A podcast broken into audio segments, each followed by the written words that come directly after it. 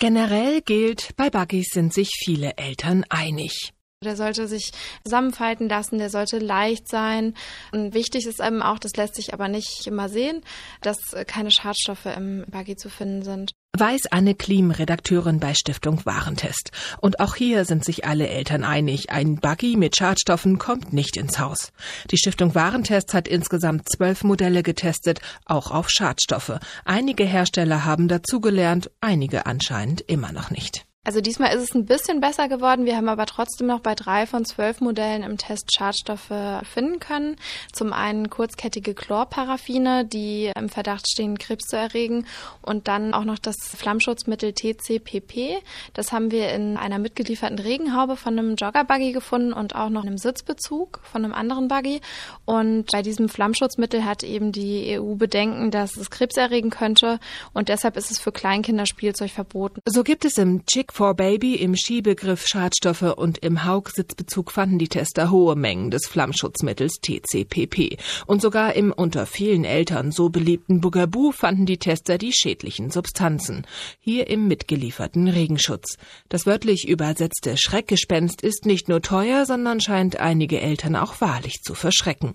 Also äh, das überrascht mich ziemlich, muss ich sagen. Ich hätte das so nicht erwartet. Also ich finde, da müssen die Händler irgendwie einen besseren Blick drauf haben. Also das ist natürlich nicht gut. Zwar erscheinen die sogenannten Jogger-Buggies, worunter auch das getestete Bugaboo-Modell fällt, für aktive Eltern auf den ersten Blick recht praktisch, kann man mit ihnen doch joggen oder Inlineskaten.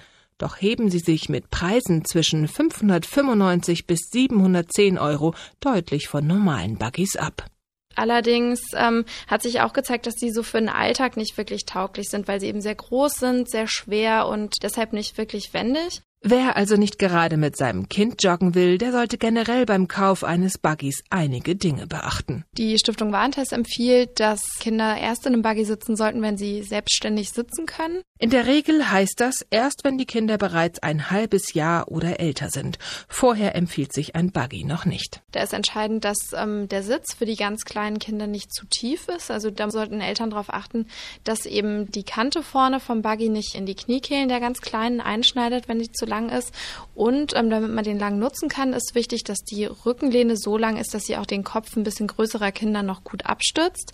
Für die Eltern sollte ein Buggy natürlich besonders praktisch sein. Nicht nur praktisch sollte so ein Gefährt sein, sondern es sollte auch möglich sein, seine Rückenlehne nach hinten zu verstellen. Gerade dann, wenn die Kinder mal eingeschlafen sind. Ideal wäre eine ebene Liegefläche. Da ist ein Buggy von Haug am besten. Da lässt sich die Rückenlehne so 160 Grad nach hinten neigen. Allerdings raten wir von diesem Buggy ab, weil wir da eben das äh, Flammschutzmittel PCPP gefunden haben. Es ist somit nicht leicht für Eltern, den ideellen Begleiter zu finden. Entweder zu teuer oder mit Schadstoffen belastet oder nicht für längere Touren geeignet. Doch ein Buggy aus dem Test punktet nicht nur damit, dass er schadstofffrei ist, sondern auch mit seinen großen Rädern, für die auch Kopfstandpflaster und Waldboden kein Problem darstellen als auch mit seinem Preis. Unser Testsieger ist ein Buggy von Joey, der 180 Euro kostet, gehört also zu den ja im mittleren bis eher unteren Preissegment im aktuellen Test. Und ja, der hat uns besonders überzeugt, weil der eben in vielen Prüfungen wirklich ordentlich abgeliefert hat. Sowohl in der Handhabung war der ordentlich, der war im Sitzkomfort befriedigend, gehörte damit zu den besten noch und war eben frei von Schadstoffen. Das ist doch mal eine gute Neuigkeit für die buggy schiebende Elterngemeinde.